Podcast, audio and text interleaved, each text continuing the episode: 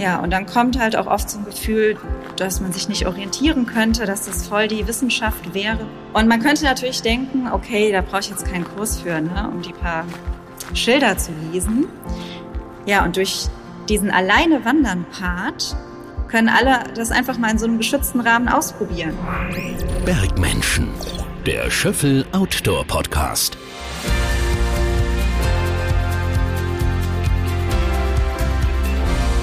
Und hier sind Sunny Love und Danny Heiß. Servus und hallo, herzlich willkommen zu einer neuen Folge unseres Bergmenschen Outdoor Podcasts. Wir sind Dani und die Sunny und neben unserer Tätigkeit in der Redaktion und als Moderatorinnen lieben wir die Berge. Dort können wir richtig runterkommen einfach richtig abschalten. Und ich habe jetzt am Anfang ganz bewusst Servus gesagt, weil unser heutiger Gast nicht aus Bayern kommt, der dazu später mehr. Möchte erst mal kurz ausholen. Also Sunny hat es gerade schon erwähnt, wir sind gerne in den Bergen unterwegs. Ich persönlich habe mich noch keinem Bergführer anvertraut, also mhm. bin bisher immer nur mit Freunden gegangen. Aber wenn es mal ein bisschen tückischer wird, ein bisschen gefährlicher, dann ist es durchaus eine gute Sache, auch mal mit einem Bergführer auf die Berge zu gehen. Leuchtet bestimmt allen ein. Zum Beispiel auch, wenn die Tour durch Siebengebirge führt, wo ich selbst noch gar nicht war. Da gibt's zum Beispiel, das finde ich sehr, sehr nett, den 460 Meter hohen großen Ölberg in der Nähe von Bonn. Und da kommt dann auch unser heutiger Gast ins Spiel. Was wir jetzt schon verraten können, sie ist auf jeden Fall eine richtige Powerfrau, eine Powerwoman, die wir heute natürlich begrüßen. Sie bietet total fancy rund um Köln Wanderkurse an und nicht einfach geführte Wanderungen, sondern richtige Wanderkurse. Und wie man auf diese Idee kommt, das wollen wir natürlich erfahren. Wir begrüßen Sie und zwar unsere Jessica, Jessica Schmitz. Hallo Jessica. Hallo. Bergmenschen, der Schöffel Outdoor Podcast. Sag uns, wer du bist. Hi, ich heiße Jessica Schmitz, wohne im wunderschönen Köln, komme ursprünglich aber aus der Vulkaneifel und freue mich deshalb immer wieder ins Grüne gehen zu dürfen.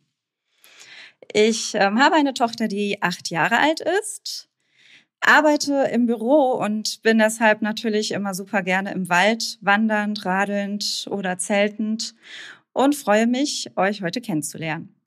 Jessica, wir haben es ja bereits schon angesprochen. Jetzt mal zuallererst, du bietest Wanderkurse an. Und zwar nicht hier bei uns, bei Sunny und mir in der Nähe in den Alpen, sondern rund um deine Wahlheimat Köln. Was ich sehr, sehr spannend finde. Ihr habt ja auch, ich habe es jetzt mal wirklich googeln müssen. Genau, das Siebengebirge kenne ich natürlich. Aber ich hatte jetzt keine Vorstellung von der Höhe, muss ich gestehen. Jetzt mal als erstes, wie bist du denn darauf gekommen? Ja, ich wandere schon lange sehr gerne und aus Ermangelung an Freundinnen und Freunden, die Lust hatten, auch bei jedem Wetter loszugehen, bin ich irgendwann ein bisschen genervt alleine losgestapft und habe das dann irgendwann total genossen und fand es einfach total toll, alleine unterwegs zu sein, die Natur zu genießen, so flexibel sein zu können und einfach morgens mit dem Zug loszufahren ins Grüne. Mhm. Ja, und habe dann irgendwann festgestellt, dass ganz viele, vor allem Frauen, sich das gar nicht zutrauen, alleine zu wandern. Und wir reden hier natürlich nicht vom Bergwandern, sondern von einem Mittelgebirge. Das heißt, es gibt ein bisschen Steigung und natürlich viel Wald, aber es gibt jetzt keine Risiken, keine Absturzgefahr oder ähnliches, wie wir das in den Alpen ja haben. Und dann dachte ich mir, dass es doch ziemlich schade ist, dass sich sehr viele davon abhalten lassen rauszugehen und die Natur zu genießen. Und dann kam mir die Idee, dass es doch ganz nett wäre, die Menschen irgendwie dazu zu befähigen. So diese Hürden, die sie vielleicht im Kopf haben, wo sie sagen, nee, irgendwie traue ich mich nur nicht so richtig. Ich könnte mich ja verlaufen oder da soll es doch Wildschweine geben und was ist mit mhm. dem bösen Mann hinterm Busch? Und deshalb habe ich mir einfach überlegt, was braucht's denn, damit sich Leute vielleicht sicherer fühlen und sich dieses Naturerlebnis nicht nehmen lassen? Mhm. Und wer nimmt jetzt so teil? Sagen wir jetzt mal hypothetisch, Dani und ich, wir buchen uns jetzt einen Zug Richtung Köln. Ja. Auf wen treffen wir und vor allem, wie ist so der Ablauf von Wanderkurs bei dir? Ja, also es ist sehr gemischt. Also ich hatte die Teilnehmerinnen und Teilnehmer waren von Mitte 20, würde ich sagen, mhm. bis Ü60. Vorwiegend Frauen tatsächlich. Mhm. Und das geht von Leuten, die sagen, ach, ich möchte einfach mal alleine wandern und traue mich noch nicht so richtig, bis zu Wandersleuten, die eine Fernwanderung planen. Mhm. Den Jakobsweg oder ähnliches und einfach ein bisschen fitter werden möchten in Kartenkunde. Ja, und der Kurs läuft so ab, dass wir uns zuerst mal Wanderkarten anschauen. Mhm. Die meisten haben damit ja noch nie eine Berührung gehabt, vielleicht mal über Komoot oder ähnliches, übers Handy.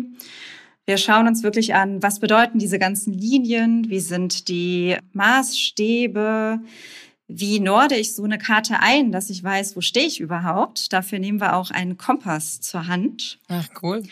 Und dann bekommt jeder Teilnehmer, jede Teilnehmerin eine eigene Karte für den Weg. Und wir zeichnen die erstmal schön mit Edding ein, um einfach dafür so ein Gefühl zu bekommen, okay, wo gehen wir denn jetzt lang? Mhm. Und welche dieser tausend Linien und Wanderwege ist denn unser Weg? Gehen dann wirklich erstmal ein Stück zusammen, schauen uns auch die Beschilderung an. Das ist ein beschilderter Weg, den wir gehen, der Rheinsteig, auch mhm. einer meiner absoluten Lieblingsstrecken, also diese im Siebengebirge, weil mhm. sie über den Petersberg führt, den Drachenfels. Also es ist wirklich ganz toll. Ja, und nachdem alle sich so ein bisschen eingegroovt haben und äh, wissen, okay, was bedeutet dieses Schild, was mache ich, wenn ich vorbeigelaufen bin, darf äh, jeder und jeder ein Stück alleine wandern. Habt ihr, Jessica, wie wir in Bayern jetzt, sage ich mal, auch diese Markierungen? Bei uns sind das so kleine Zeichen an Bäumen, an Steinen, rot-weiß meistens. Habt ihr sowas auch? Ja, diese rot-weißen, die habe ich jetzt noch nicht gesehen. Wir haben verschiedene Premium-Wanderwege vor allem. Also zum Beispiel der Rheinsteig, ich glaube, der ist ja auch bundesweit ziemlich bekannt. Und der ist zum Beispiel blau markiert. Es gibt aber auch Zuwege, die sind gelb markiert. Oder natürlich diverse andere Fernwanderwege. Und man könnte natürlich denken, okay, da brauche ich jetzt keinen Kurs für, ne, um die paar Schilder zu lesen. Aber es ist tatsächlich so, dass viele super gerne in Gruppen wandern und da auch mitgehen, aber noch nie auf diese Schilder geachtet haben. Weil sie einfach sich am Unterhalten sind und. Am Handy spielen. ja, ich hoffe ja nicht. Nee, aber ich denke, das ist äh, wie beim Autofahren. Ne? Wenn man die Strecke nicht selber fährt, dann kann man sich das oft gar nicht merken. Ja. Ja, und dann kommt halt auch oft so ein Gefühl, dass man sich nicht orientieren könnte, dass das mhm, voll die okay. Wissenschaft wäre mit dieser Orientierung. Ja, das ist es gar nicht. Vor allem nicht auf einem ausgeschilderten Weg und da erstmal so ein bisschen reinzukommen, darauf zu achten, zu merken, ah, okay, das äh, Schild bedeutet jetzt, ist nur ein Zuweg oder ähnliches. Ja, und durch diesen alleine wandern Part können alle das einfach mal in so einem geschützten Rahmen ausprobieren. Es geht so eine Stunde, wir treffen uns danach im Biergarten wieder. Ja, sehr gut. Da wird erstmal ein Bierchen getrunken. genau. Und dann ist auch wirklich so, dass. Oder ein Alkohol. Ja, natürlich. Also Alkohol beim Wandern, ich finde, dann ist man auch schon nicht mehr so ganz dabei der Sache. Ja. Ja, und da ist auch wirklich dann so das einhellige Feedback. Oh, die Steigung war jetzt echt heftig. Ich dachte kurz, ich schaff's nicht, aber es war total toll, dass ich es geschafft habe. Na, und auch dieses andere Wahrnehmen der Natur, wenn man alleine unterwegs ist. Ja, also wirklich zu sehen, okay, die Bäume, wie sehen die eigentlich aus? Das Grün genießen, die Vögel zwitschern hören, den Duft riechen. Und ich glaube, das ist alles viel intensiver, wenn man alleine unterwegs ist. Zu zweit ist auch schön oder in mhm. Gruppen. Nur dann geht's ja auch mehr so ums Zusammensein und Quatschen. Mhm. Und hypothetisch, die Dani und ich würden jetzt einen äh, Kurs bei dir buchen. Was kostet da so ein Kurs? Ähm, der kostet aktuell 54 Euro. Wir sind quasi den ganzen Tag unterwegs, also treffen uns so um 11 und es geht dann circa bis 18 Uhr, je nachdem, wie lange man auch mal anhält oder quatscht oder wie sich das halt so ergibt. Genau. Das kann man buchen. Die Kurse sind online über Facebook, Instagram und meine Homepage und klappt ganz einfach, indem man mir eine E-Mail schreibt und sich dann anmelden kann. Und wie viele nimmst du mit? Also wie groß sind deine Gruppen? Äh, Im Moment mache ich es maximal mit sechs, weil ich das einfach okay. auch persönlich viel netter finde, das in so einem kleinen Rahmen zu machen und dass einfach auch der Raum da ist, sich auszutauschen und möchte da keine Konkurrenz sein zu geführten Wanderungen. Also das ist für mich einfach so ein ganz anderes Thema. Mir geht's wirklich um, das ist so, ich nenne es mein ähm, feministisches Outdoor-Projekt, so ein bisschen. Also wirklich einfach den Leuten, die Lust haben, das alleine zu machen, sich nur nicht trauen, da ein Angebot zu bieten. Wenn du jetzt, du hast ja vorhin schon so ein bisschen erzählt, dass du so ein bisschen vorbereitest mit deinen Karten und mit deinem Edding, also alles ja eher so analog, ja, also weniger digital. Was ich sehr mhm. gut finde, weil ich auch schon oft festgestellt habe, wenn ich mich jetzt, weil du es gerade erwähnt hast, auf Komoot oder so verlasse, dann landet man schon mal echt irgendwie falsch. Deswegen finde ich das ganz cool, gerade auch dieses Thema Kartenlesen, weil ich kann mir vorstellen, dann entwickelt sich dann auch so eine Selbstsicherheit irgendwann, mhm. dass man sich später dann auch alleine traut, wahrscheinlich, oder? Das ist so ein bisschen das Thema auch. Ja, also das mit den Karten habe ich tatsächlich auch nur aus diesem Aspekt mit reingenommen. Mhm. Ich selbst wandere sehr gerne auf markierten Wanderwegen, mhm, weil ich, ich einfach total ja. schön finde, mich darum nicht zu kümmern. Mhm. Aber ich finde, es macht so Spaß, wenn man sich erstmal diese Karten so angeschaut hat mhm. und dann sieht, ach, da vorne kommt ein Reiterhof und mhm. dann sieht man auf einmal die Pferde und weiß, ach, okay, da bin ich jetzt schon.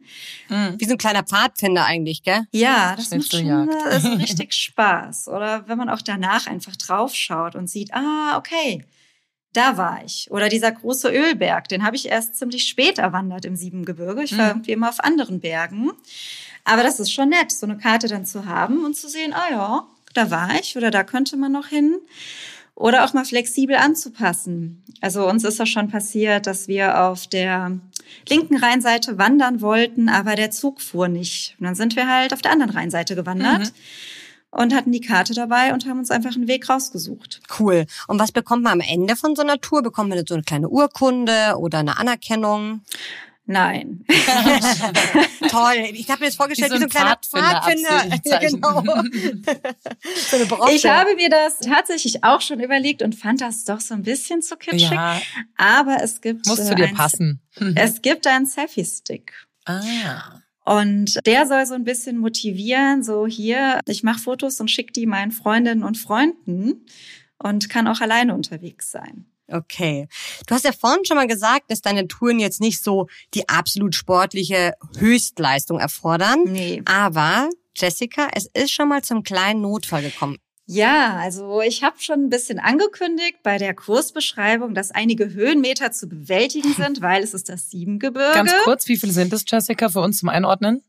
Ähm, okay, jetzt habe ich es gerade gar nicht mehr richtig im Kopf. Ich glaube so 400. Genau, glaube ich Tour. auch. 300, 400, ja und wollte einfach darauf aufmerksam machen, dass es natürlich ein bisschen anstrengend ist, aber dass es für jede normal, Fitness. ich sag mal, Treppen benutzende Person schaffbar ist, so dass da jetzt, dass niemand sportlich sein muss oder regelmäßig joggen muss.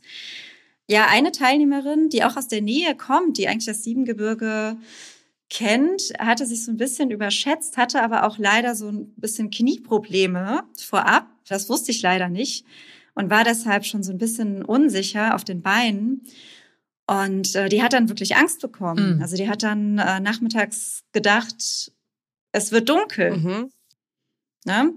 Und das zeigt einfach mal so deutlich, diese Ängste, die sind nicht unbedingt aufgrund von realistischen Gefahren, mhm. wie man das vielleicht in den Bergen. Ich habe ja auch selber Höhenangst. Das kommt bei mir in den Bergen immer wieder mal vor. Oh, okay. Aber ne, wo sich einfach so eine innere Angst dann so sehr stark zeigt äh, in so einem Gefühl, so oh Gott, wird's jetzt dunkel?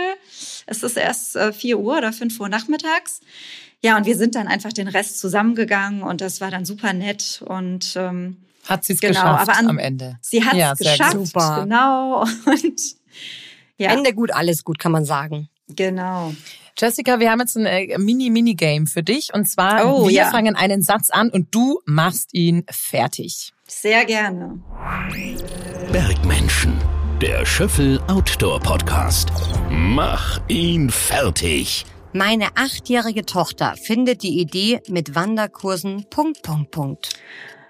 Langweilig. Außer es ist bei Insta. Dann ist es sehr cool. Meine reguläre Arbeit als Berufsberaterin macht mir Freude, weil ich es total toll finde, mit Jugendlichen zusammenzuarbeiten und ja, einfach mitzukriegen, was interessiert sie, wie kann ich sie unterstützen. Das macht sehr viel Spaß. Wandern rund um Köln ist Punkt, Punkt, Punkt. Schön, wenn man mindestens eine halbe Stunde im Zug sitzt, um im Grün zu sein. Wandervereine sind für mich nichts, weil. Das sind mir einfach zu viele Leute. Mhm. Alleine unterwegs zu sein bedeutet für mich Entspannung, Ruhe, Freiheit. Kennen wir, gell, Dani? Kennen wir. Du hast es vorhin schon erwähnt und ich kann mich da auch wiederfinden. Das Thema, dass eine Frau alleine wandern gehen ein bisschen gefährlich findet manchmal. Mhm. Bei mir ist es so, mir geht es eher darum, dass dann doch bei uns in Bayern die Berge sehr hoch sein können. Es kann auch ein bisschen gefährlich werden und wenn dann doch mal was passiert, ist keiner dabei. Dann hat man auch kein Netz etc. Da freut mich so ein bisschen Angst. Und ja, also dann doch auch das Thema einfach ganz allein da irgendwo zu sein, wo man eventuell ausgeliefert ist, muss ich zugeben. Wie stehst du zu dem Thema? Würdest du sagen, es ist gefährlich als Frau alleine zu wandern generell oder wie siehst du das? Also da würde ich tatsächlich unterscheiden zwischen Bergwanderung und mhm. Wanderung im Mittelgebirge. Mhm. Ich habe meine erste Hüttentour alleine gemacht mit Höhenangst, ohne Bergerfahrung. Mhm. Wo warst du da? In Oberstdorf. Ah, ah cool. Und da habe ich gemerkt, äh, war doch an der einen oder anderen Stelle so ein bisschen schwierig für mich. Da gibt's so eine Stelle, wie heißt die noch? Am Fiedere-Pass. Äh, Fiedere. War das was zum Klettern, eine Kletterstelle oder? Nee, das war nur so eine enge Stelle, wo es an der Seite ganz steil runterging. Eine ausgesetzte Stelle, glaube ich, heißt Eine, das. genau, eine ausgesetzte Stelle. Mhm.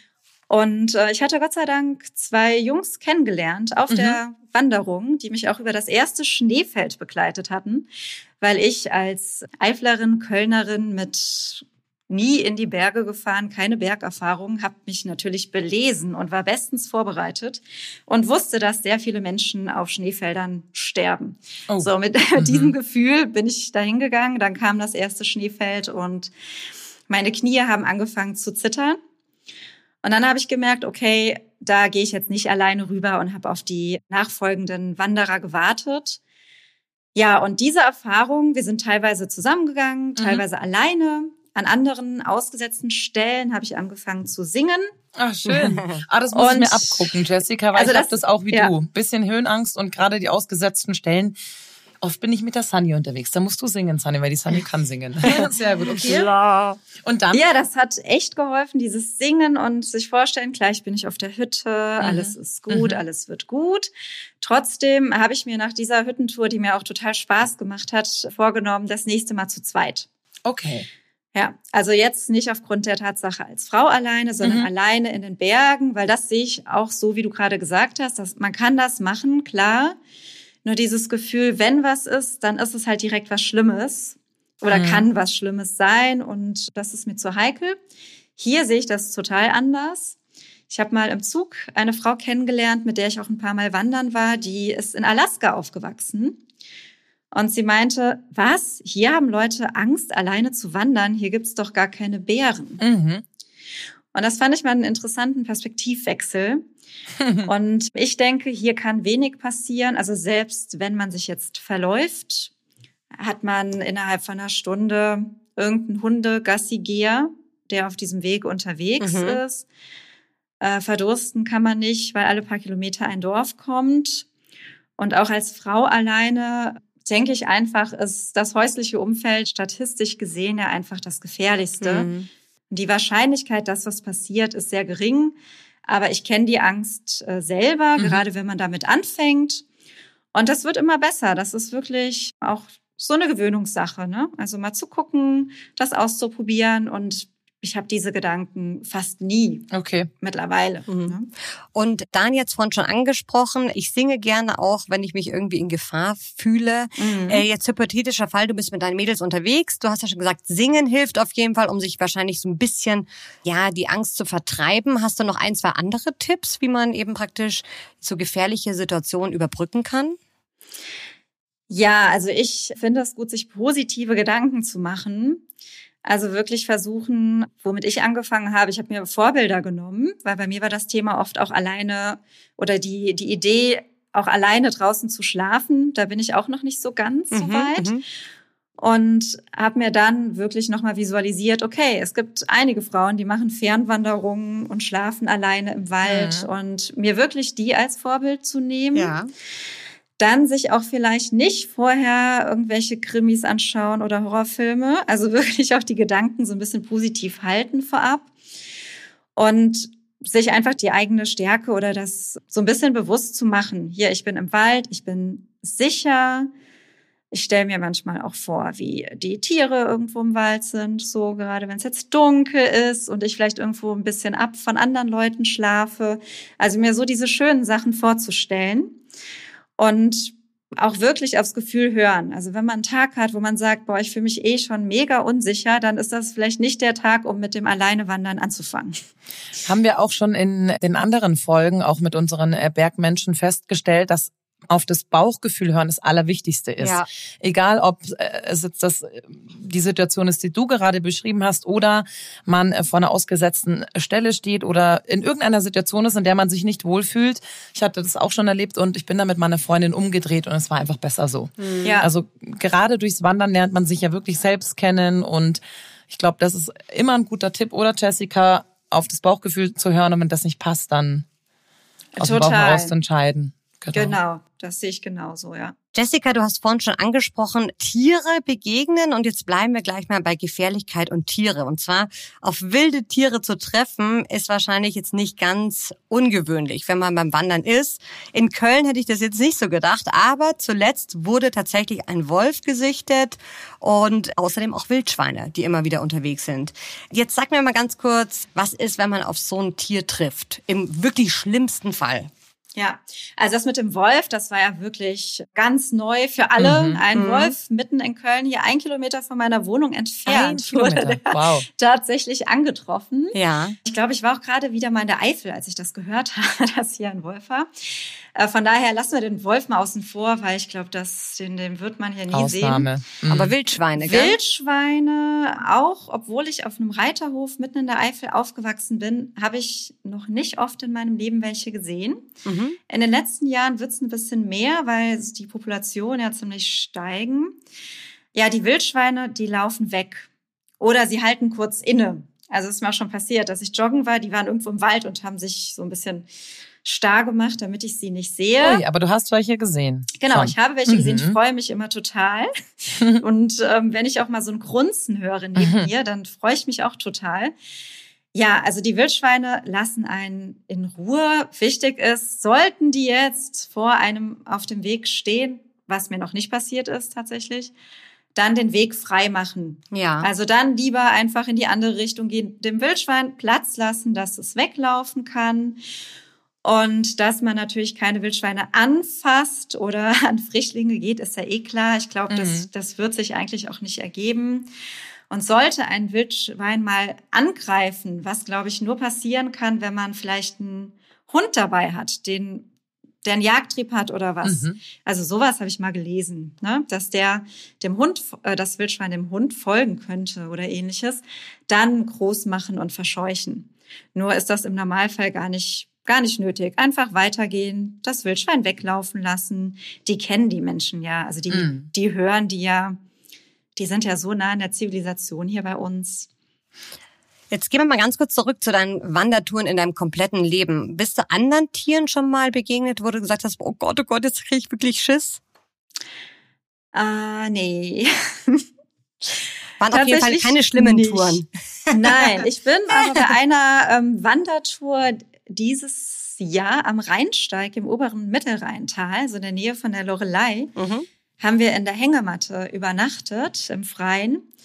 Und ich wurde morgens geweckt von einem Geräusch, das sich anhörte, als wenn jemand so einen Kickstarter von so einem uralten Moped anmacht. Kennt ihr Aha. das noch? Ja, ja, Ja. Mhm. Und dann habe ich die Augen aufgemacht und habe Auerhähne Oh, waren das, glaube ich, gesehen. Mhm. Also so Tiere, von denen ich überhaupt nicht wusste, dass die, dass die noch Existieren. existieren. Oder waren es Fasane? Nee, ich glaube Fasane. Also so, ne? Ich habe sie gesehen und wusste, es ist irgendwas Besonderes, das sieht man nicht. Mhm. Und sowas passiert eher, dass man irgendeinen bunten Specht sieht, irgendein Tier und sich total freut und denkt, Mhm. ach wie toll, jetzt sehe ich das gerade. Ich war einmal, Jessica, im Urlaub in Kanada. Da haben wir natürlich ein paar Tiere gesehen und ich hatte so wirklich Todesangst vor den Bären immer. Und mhm. mein Freund damals hat dann hinter mir oft einfach aus Spaß und Stein ins Gebüsch geworfen und ich hatte Boah, so Angst. Gemein. Aber was wir nur vielleicht mal für alle, die auch mal in Kanada unterwegs sind, was ich gelernt habe, also wenn man in sich Gefilden rumtreibt, wo es gefährliche Tiere gibt, Spuren lesen anhand Achtung des Codes ja, also ah, wenn man so, ah, okay. so Bärenkot mhm. sieht oder so mit, mit irgendwelchen, äh, ja, wo man jetzt den Tieren zuordnen kann, dann weiß man mhm. schon, okay, hier könnte ein Tier in der Nähe sein, dann vielleicht umdrehen oder einen anderen Weg gehen. Nur mal so ein Schwank aus meinem Leben. Hat die Dani ja. dann plötzlich was Großes gesehen? Hier gibt's auch Elefanten? in Kanada? Hm? Ja. Okay, Jessica, hast es gerade schon erwähnt, also auch auf der Hängematte, das Thema Übernachten, hattest du vorhin auch schon gesagt. Ohne Zelt bist du auch manchmal unterwegs. Ich habe es auch schon erzählt, dass ich dir bei Instagram folge jetzt, habe dich ein bisschen gestalkt und gesehen, dass oh, du ja. durchaus auch mal einfach unter einer Art Plane übernachtest, also nicht im Zelt. Ähm, machst du das auch alleine? Weil das finde ich jetzt auch das, wieder ein bisschen gefährlich. Die Plane, äh, das ist ein Tarp. Ah. Das ist tatsächlich auch einfach nur eine Plane. Ich machte das in der Regel zu zweit. Das ist meine große persönliche Challenge, das auch alleine zu machen. Also ich habe das auch schon mal alleine gemacht vor ein paar Jahren. Aber ich merke selber, da kommen bei mir auch die Horrorfantasien hm. so ein bisschen hm. hoch, wenn es dunkel wird. Ich habe es dieses Jahr, ich hatte es als ein Ziel für dieses Jahr, mhm. habe mir einen Wald in der Nähe meiner Eltern gesucht. Mhm. Also einfach auch dieses ne, Bauchgefühl, dass man sich noch so ein bisschen sicher fühlt. Mhm und hatte das Tab aufgespannt, lag schon da und dann kam innerhalb von fünf Minuten ein Gewitter. Oh. Und ich habe es gerade, also es war wirklich vom ersten Donner bis zum ersten Blitz so schnell, das habe ich halt als selten erlebt. Und es war sehr hoch gelegen, an einer sehr hohen Stelle in der Eifel. Und vorher hatte mir meine Mutter noch ausführlich erklärt, wie gefährlich ist es auf dem Fahrrad bei Gewitter. Mhm. Das hört man auch immer sehr gerne mhm. vor solchen Aktionen. Typisch Mami. Ja. Ja, ja, genau.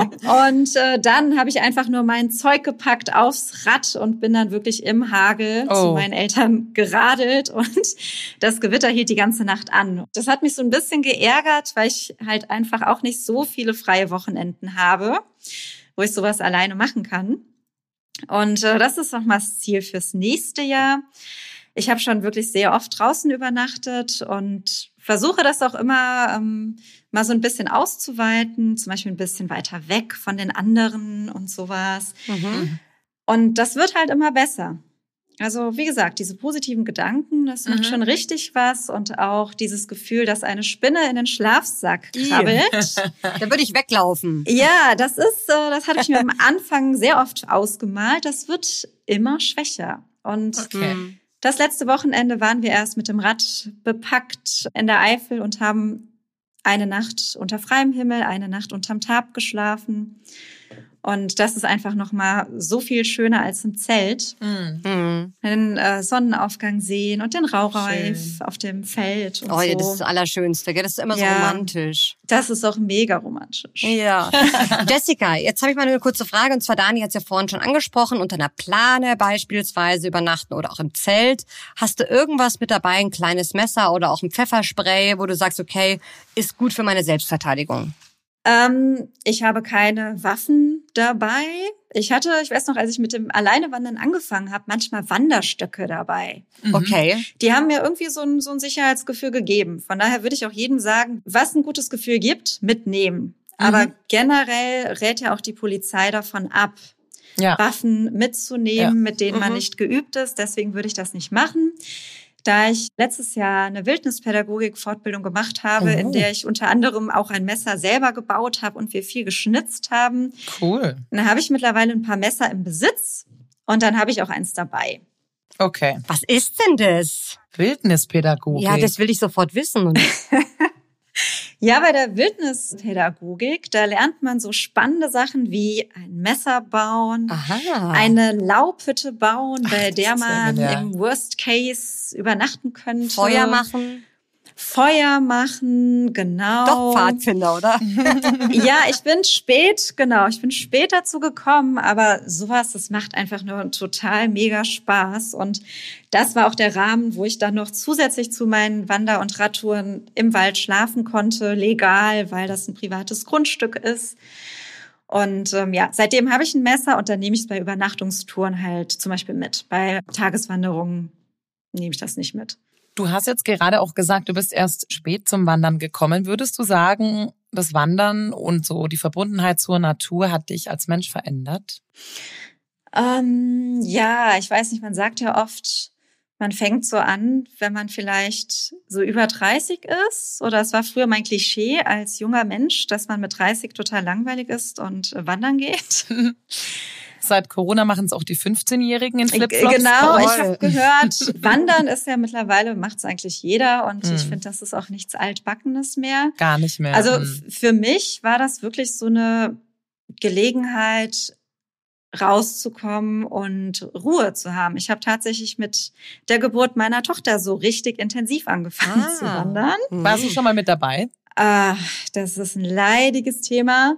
Ich würde sagen, die maximale gemeinsame Wanderstrecke hat so vier Kilometer betragen. ich glaube, wenn ich so Süßigkeiten am Weg auslegen würde. Oder süß wie bei Hänsel und Gretel. Genau. Mit anderen Kindern und so, klar, dann geht das, aber das Wandern ist für mich wirklich eine Sache, die ich auch super gerne alleine mache oder mit Freunden. Mhm. Und äh, ja, ich würde sagen, ich habe da eine Sache für mich entdeckt, die ich ohne Aufwand, ohne viel Organisation, ohne Geld, die, mal, die ich einfach machen kann. Ja. Und dann Ruhe habe, Ausgleich und das ist schon was zum Krafttanken, würde ich sagen. Mhm. Jessica, also wirklich, dein Leben klingt sowas von spannend, aber jetzt wollen wir sie aufstellen und zwar die steile These. Passend zum Leben in den Bergen überlegen wir uns für jeden Gast, natürlich auch für dich, eine steile These und unsere heutige steile These ist ein bisschen philosophischer. Oh. Naja, philosophisches kann man jetzt so oder so sehen. Vielleicht auch ein Klischee. Bergmenschen, der Schöffel Outdoor Podcast. Die steile These. Frauen packen vor Touren immer eher zu viel ein. Yo, da bin ich mir ganz sicher, dass das so ist. Ganz sicher, dass es so ist? Ja, ich kann mir das schon gut vorstellen. Also ich war mal auf einer Hütte in den Bergen und habe eine Frau beobachtet, die ein Glas-Deo ausgepackt hat nee, und äh, sich dann ihre Augen komplett geschminkt hat. Und da dachte ich mir schon, okay, die hat noch nichts von Ultraleichtwandern gehört. Ultraleichtwandern, genau. Ja, ich glaube, das ist aber auch so eine Tendenz, ne? Also ich weiß nicht, vielleicht kennt ihr das auch. Wer hat immer die Taschentücher, wenn sie jemand mhm. braucht? Wir. Ne? Genau, so. Welcher Freund meckert nachher, weil ihm kalt ist oder sonst was? Müsli-Riegel und so weiter. Genau, wer hat noch was zu essen, zu trinken? Ja, Genau, ich denke schon, das trifft zu. Das Gute ist dann, Jessica ist jetzt leider auch wieder so ein bisschen Klischee, aber wenn man einen Mann mit dabei hat, dann trägt er meistens den Rucksack oder die Sachen gerne mit. Ja klar, mit. natürlich. naja, mein, mein, Freund hat mich tatsächlich schon erzogen. Mhm. Ähm, ich glaube, ganz am Anfang unserer Beziehung hat er noch meinen Rucksack getragen, bestimmt so dreimal und dann irgendwann, das kannst du ja auch selber. Und ich nur so, das, oh, ja. aber das konnte ich doch die letzten drei Male auch nicht selber. Das kannst du aber jetzt selber beim vierten Mal. Ich so, na toll. aber das sind wir eigentlich auch schon beim nächsten Thema. Gibst du deinen KursteilnehmerInnen auch Tipps zur richtigen Ausrüstung? Und auf deiner Homepage habe ich auch gesehen, sehr praktisch, die Packliste als Tipp. Genau, also das ist auch ein Thema, äh, was auf jeden Fall angesprochen wird. Was benötigt man? Mhm. Gute Schuhe. Hier natürlich keine hohen Bergstiefel. Ne? Hier tun es halbe, leichte Wanderschuhe, aber definitiv mit Profil. Mhm. Einen guten Rucksack. Also ich bin totaler Fan von Hüftgurt, auch beim Tagesrucksack. Mhm. Weil ich super nervig finde, meine zwei Liter Wasser irgendwie ohne Hüftgurt zu tragen. Ja. Genau, und bei Kleidung auch super wichtig, irgendwie Funktionskleidung zu haben, die, die leicht ist, die man auch schnell wieder ausziehen kann und dann nicht schwer bepackt irgendwie loszustampfen, sondern sich einfach wohlfühlen. Und ich bin zum Beispiel auch ein großer Fan von diesen modernen Funktionsshirts, ja, die noch so, so Tänzel oder so, so ein Zeug mhm. da drin haben, dass die nicht bei jeder Bauchfalte sich so schön abzeichnen. und finde es einfach gut, wenn man sich in den Wanderklamotten genauso wohlfühlt, wenn man danach noch irgendwie was trinken oder essen geht. Auf der Hütte oder so, genau. Ja. Genau. Und zwar, du hast gerade angesprochen, ich bin gerade auf der Suche nach einem richtig guten Rucksack. Jetzt will ich mal deine Beratung. Was muss denn dein perfekter Rucksack alles haben? Mit Seitentaschen, pipapo. Ja, also mein Tagesrucksack muss so bis 25 Liter, würde ich sagen, Okay. reicht. Ja, Sani schreibt mit Ich übrigens, schreib ihr könnt es wirklich nicht sehen. 25 Liter habe ich mir schon aufgeschrieben. ja, Weiter. das reicht mir. Hüftflossen, natürlich so Mhm. ganz leichte, die müssen Mhm. jetzt nicht mega gepolstert sein. Mhm. Mit Taschen. Mhm. Leider ist meiner noch aus einer Zeit, als die Handys wohl kleiner waren und mein Smartphone passt nicht da rein. Das ist sehr ärgerlich. Ja. Ja, ein paar Taschen, Seitentaschen und sollte einfach leicht sein und gut sitzen. Deswegen kann man da natürlich nicht sagen, welche Marke passt zu wem, sondern ausprobieren, testen. Und für Hüttentouren oder auch wenn man was mehr dabei hat, habe ich jetzt auch einen Rucksack, in den mein Handy in die Seitenflosse passt. Das ist natürlich sehr praktisch. Super. Da habe ich sogar auch noch einen kleinen Tipp. Es gibt auch inzwischen so kleine zum Umhängen Handytaschen. Ja, Finde ich genau. auch mal praktisch. Haben Sunny und ich auch. Ja. Da hast du noch so einen kleinen Umhängedingens mit deinem Smartphone. Das Kannst du auch viele ganz gut. Fotos machen, gell? Zwischendrin. Ah, die, häng- hängen die so vorne auf dem Bauch oder was sind das für Taschen? Das ist einfach, ich habe es jetzt nicht dabei. Also die ist wirklich nur so groß. Es ist auch, die, die ich jetzt habe, ist so mini gefüttert, dass das Handy auch nicht kalt wird. Weißt du, wenn, weil so ich gehe auch Thermo, oft ne? Im Winter wandern. Wie so eine kleine Daunenjacke fürs Handy. Eine Mini-Daunentasche. Ja. Steckst du dein Smartphone rein und dann hat die einfach noch so ein Band, dass du das hier so quer um, um Oh, also da musst du mir auf jeden Fall im Anschluss einen Link schicken. Das mach ich. Das, das Teil Ja. ist schon gekauft. Mache ich. Das ist Und klasse. vor allem eben, wenn du auch im Winter wandern gehst, das Thema Kälte Mhm. wegen Akku und so. Du hast es vorhin schon kurz erwähnt, Jessica, Thema Wanderstöcke. Nutzt du gerne vielleicht mal zur Selbstverteidigung, aber generell zum Wandern auch. Ist ja jetzt nicht so hoch bei euch.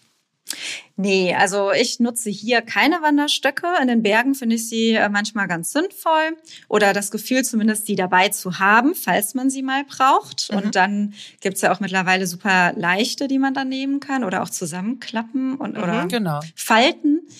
Und hier, wenn man es braucht, weil man vielleicht auch was mit den Knien hat, dann ist das sicherlich ziemlich gut. Ich nutze Mhm. die jetzt so im Alltag nicht. Also im, in einer normalen Wanderung hier im Siebengebirge oder Eifel.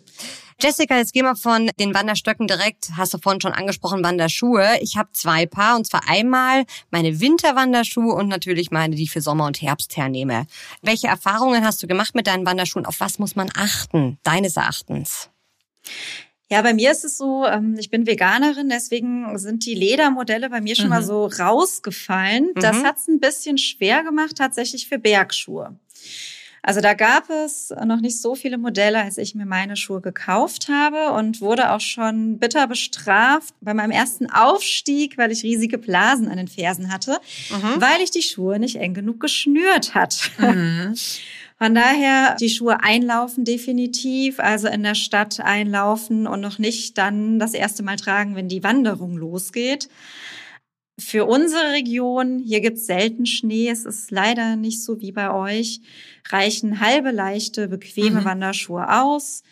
Ich finde so ein leichtes Synthetikmaterial gut, dass sie Ja. auch noch äh, wasserdicht sind. Mhm. Und die sollten einfach zum Fuß passen. Also ich würde sowas auch anprobieren oder wer es online bestellt, einfach mehrere anprobieren, so länger damit rumlaufen, am Nachmittag testen, da die Füße über den Tag so ein bisschen anschwellen, sollte man Schuhe dann immer probieren Mhm.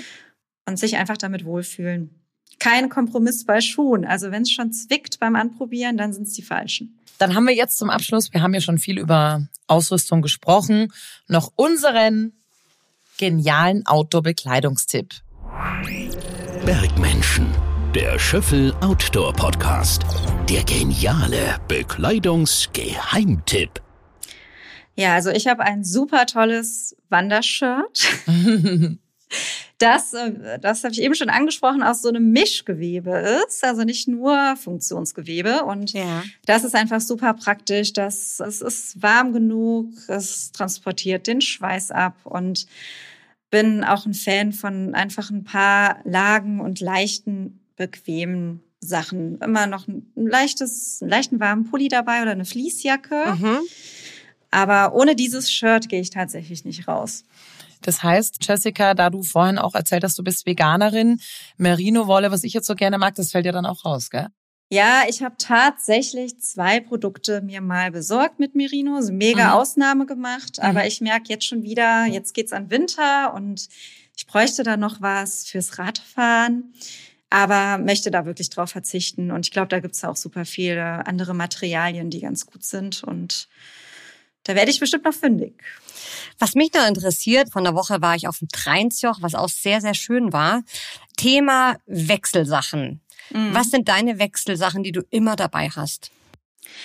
Bei einer Tageswanderung? Yes. Oder? Thorsten Heuer zum Beispiel, Jessica, The Wanderer, hatte uns in unserer Folge erzählt, er hat immer ein zweites Paar Socken mit dabei. Ich habe immer ein Wechselshirt mit dabei zum Beispiel. Also ich habe nie Wechselklamotten dabei. Okay. Bei Tagestouren. Dafür habe ich Unmengen an Verpflegung dabei, sodass fast immer noch was mit nach Hause geht. Echt? Ja, aber bei ganz ekelhaftem Wetter würde ich tatsächlich auch ein zweites Paar Socken zur Not für, den, für die Heimfahrt im Zug noch einpacken. Jessica, jetzt sind wir eigentlich schon so gut wie am Ende. Dani hat noch eine allerletzte Frage an Natürlich. dich. Natürlich. Jessica, Punkt eins. Ich habe eigentlich noch zwei Fragen. Gibt es einen Berg oder eine Tour, eine Traumtour, die du auf jeden Fall in deinem Leben nochmal machen möchtest? Vielleicht auch ein bisschen weiter weg aus deiner Heimat? Ja, also ein Traum von mir ist, den Appalachian Trail in den USA zu wandern. Mhm. Das ist so ein Fernwanderweg. Ich glaube, man muss im Mai losgehen, um vor dem Wintereinbruch wieder am Ziel zu sein. Also sowas wäre wirklich ein Traum, was ich irgendwann mal machen möchte, wenn meine Tochter groß ist und ich total easy allein im Wald schlafe. Okay. Und hast du noch was geplant? Irgendwas, was du uns noch mitteilen möchtest in der Zukunft? Was, wie geht's da weiter bei dir? Ja, also ich bin jetzt auch von dem Wandern gerade sehr aufs ähm, Radfahren, aufs Graveln und Bikepacking oh. umgeschwenkt. Also Wandern ist natürlich immer noch ganz toll und wird es auch weitergeben. Aber das Radfahren hat es mir gerade echt angetan. Mhm. Ich glaube, nächstes Jahr wird die dritte Alpenüberquerung dran sein, weil das ist die Kombination cool. Berge, mhm. Radfahren und ja, meine Höhenangst, mhm. die hindert mich wirklich so ein bisschen an den Bergwanderungen, weil trotz Kartenkunde kann man nicht sehen, ist die Stelle ausgesetzt oder nicht. Mhm. Ich habe ja keine Lust, die Berge zu missen oder auf die Berge zu verzichten, aber auch keine Lust auf diese Angst tatsächlich. Ja. Auf jeden Fall, werd nicht crazy. Mein Freund ist nämlich ständig beim Radfahren. Das macht einen verrückt. Bleib beim Wandern. Wandern ist doch mal viel entspannter. Die Mischung ist gut. Wollte gerade sagen, der gesunde Mix. Aber genau. Jessica, wir wollen uns hiermit verabschieden. Es war eine Riesenehre. Es war super spannend, dir zuzuhören. Wenn du mal gerne zu uns kommst, nach Bayern, freuen wir uns. Meld dich. Oh, ich liebe was. Bayern. Kommst einfach vorbei. Dann gehen wir mal eine Tour. Sehr Und wir gerne. sagen auf jeden Fall, merci dir. Vielen, vielen Dank, Jessica. Jessica. Und äh, wir wollen dich auch gerne mal da besuchen, gell? Sehr gerne. Ich würde mich mega freuen. Vielen Dank euch beiden und viele Grüße nach München. Ja, und auf jeden Fall solltet ihr dabei bleiben. Jessica war ein mega Gast. Nächste Woche geht's weiter und deswegen heißt es abonnieren. Unseren Bergmenschen Outdoor Podcast. Überall da, wo es Podcasts gibt und überall da, pipapo, wollte ich noch sagen. Ciao, Jessica. Tschüss. Servus. Bergmenschen. Der Schöffel Outdoor Podcast.